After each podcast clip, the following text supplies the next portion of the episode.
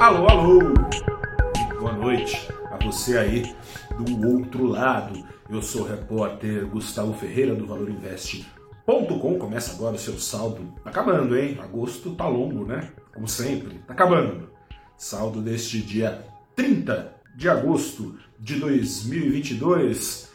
O que eu tenho para te dizer nesta terça-feira é que a sexta-feira, a sexta-feira tá durando no mercado, seguem fazendo preços. Os avisos feitos na última sexta-feira pelo Banco Central Americano, pelo seu presidente, Jerome Powell, de que estão por vir bem mais juros do que o mercado vinha considerando pela frente, se não há mal que para sempre dure.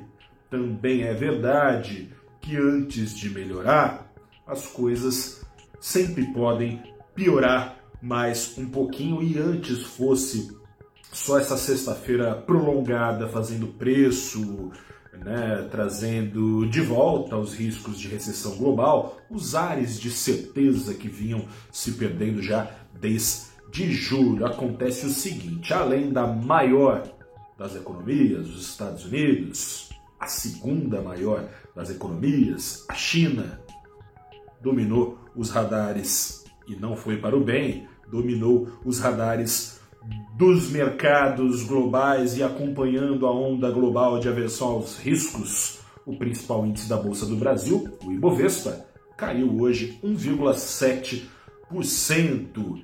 E a China é um caso à parte né, nessa história. As preocupações com o gigante asiático passam bem longe de alta de juros, ao contrário, prestes a reconduzir Xi Jinping a um terceiro mandato, o governo local vai socando estímulo fiscal, monetário, para não deixar a peteca da economia cair, mas não está conseguindo, porque a mesma mão que dá é a mão que tira, né?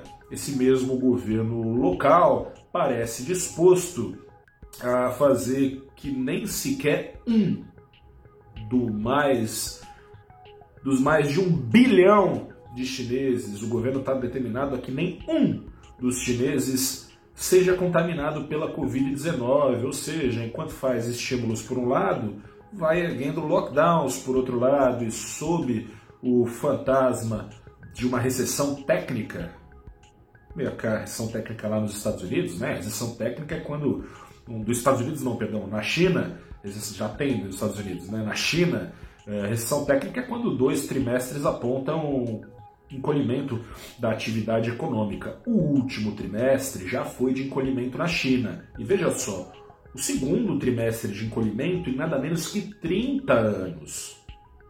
Não coincidentemente, o outro trimestre de encolhimento na atividade econômica da China foi lá no começo da pandemia, na primeira onda de lockdowns. Enfim, sob esse fantasma de recessão técnica, os preços do minério de ferro só nessa semana, em dois dias, já afundaram 8%. As ações da mineradora Vale, aqui no Brasil, a reboque, caíram 3% hoje, acumulando perdas na semana já de 5%. E os preços do petróleo também não resistiram aos sinais variados de recessão global chegando, e aí não só Estados Unidos e China entraram na conta, entrou na conta também a Europa, terceiro principal motor de crescimento do mundo. Lá na Europa, assim como a inflação é puxada para cima, a escassez de matérias-primas puxa, mesmo antes dos juros subirem, a economia para baixo com maior força. A região não conta mais com a mesma oferta que vinha do leste europeu antes da guerra e mesmo já patinando vai ter de lidar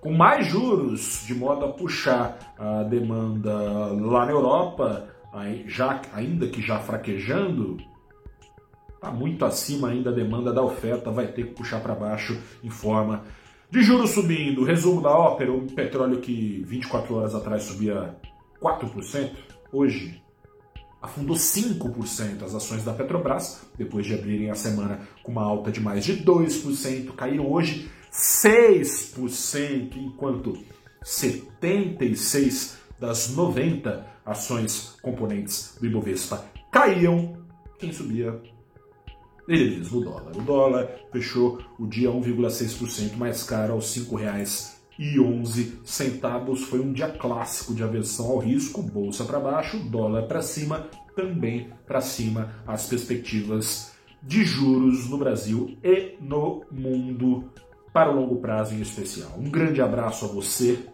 Se segure aí, tá acabando agosto, falta um. Amanhã, saldo do dia, será saldo do mês. Um grande abraço, boa noite